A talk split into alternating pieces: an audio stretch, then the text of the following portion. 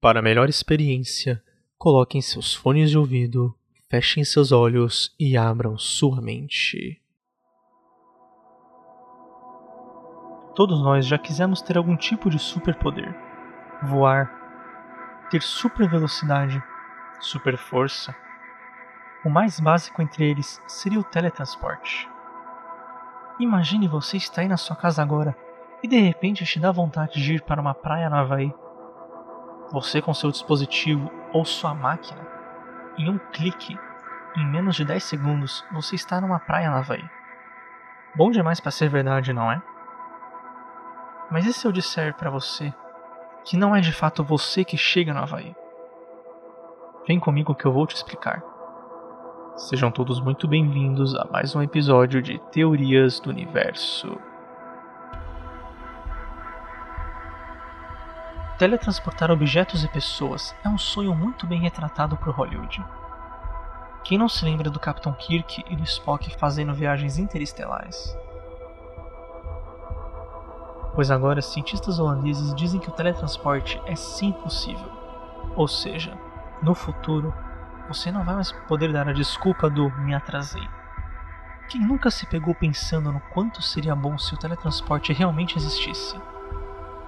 Quando se está atrasado em meio a um trânsito caótico e parado, ou naqueles momentos em que sentimos saudades de alguém que está longe.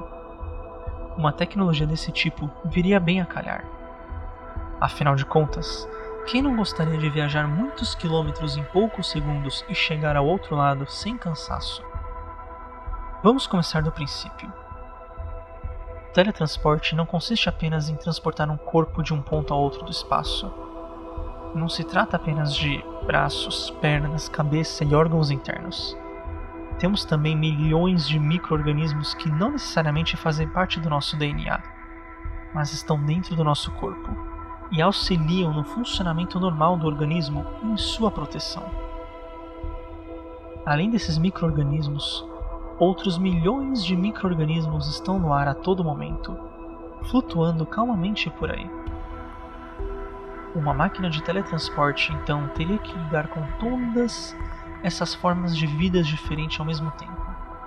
Um cálculo errado poderia resultar em uma catástrofe.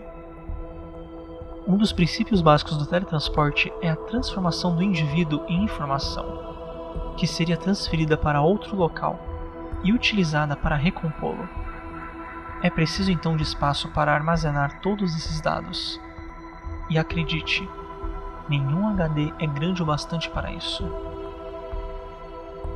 Para vocês entenderem melhor, temos um depoimento de um cientista chamado Kyle Hill, que dizia o seguinte: O problema de identidade do transportador é algo que debatemos há milhares de anos.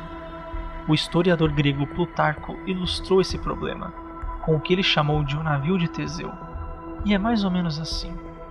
Teseu, o capitão, gosta de ter seu navio sempre tinindo, em perfeitas condições. Quando uma prancha apodrece, ele é substituído por outra, completamente boa. A maioria de nós diria que é o mesmo navio, mas e se todas as pranchas forem sistematicamente substituídas? Essa substituição sistemática de pranchas, ou no caso de nossas células, é exatamente como os raios transportadores funcionam. Em teoria, em Star Trek.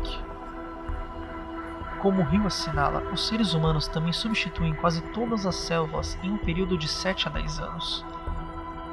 Mesmo que nós não sejamos fisicamente os mesmos, ao menos no que diz respeito às nossas células, nós ainda continuamos sendo, tecnicamente, as mesmas pessoas? A maioria diria que sim, mas não há uma resposta certa. É apenas uma questão de ficção científica que vai explodir sua cabeça se você pensar muito nela. Fim da declaração. Em 2018, cientistas chineses conseguiram teletransportar fótons por mais de 480 km para o espaço. Agora, novas pesquisas e abordagens vêm sendo estudadas mostrando como o fenômeno pode finalmente se tornar uma realidade no futuro. Recentemente, o maior sucesso envolvendo o teletransporte tem a ver com o mundo quântico. E esta seria também a teoria mais forte sobre a possibilidade de teletransportar uma pessoa. Falaremos mais sobre o mundo quântico em episódios seguintes. O que significa tudo isso? Significa que quando você se teletransporta, todas as células do seu corpo explodem, morrem, ou seja, você morre. Quando você chega no outro ponto do teletransporte, novas células são geradas exatamente iguais às anteriores, e uma cópia sua vive.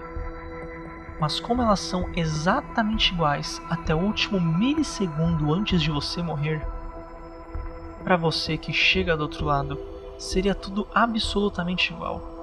Porque seria uma cópia tão perfeita que para você seria um teletransporte e não morrer e reviver.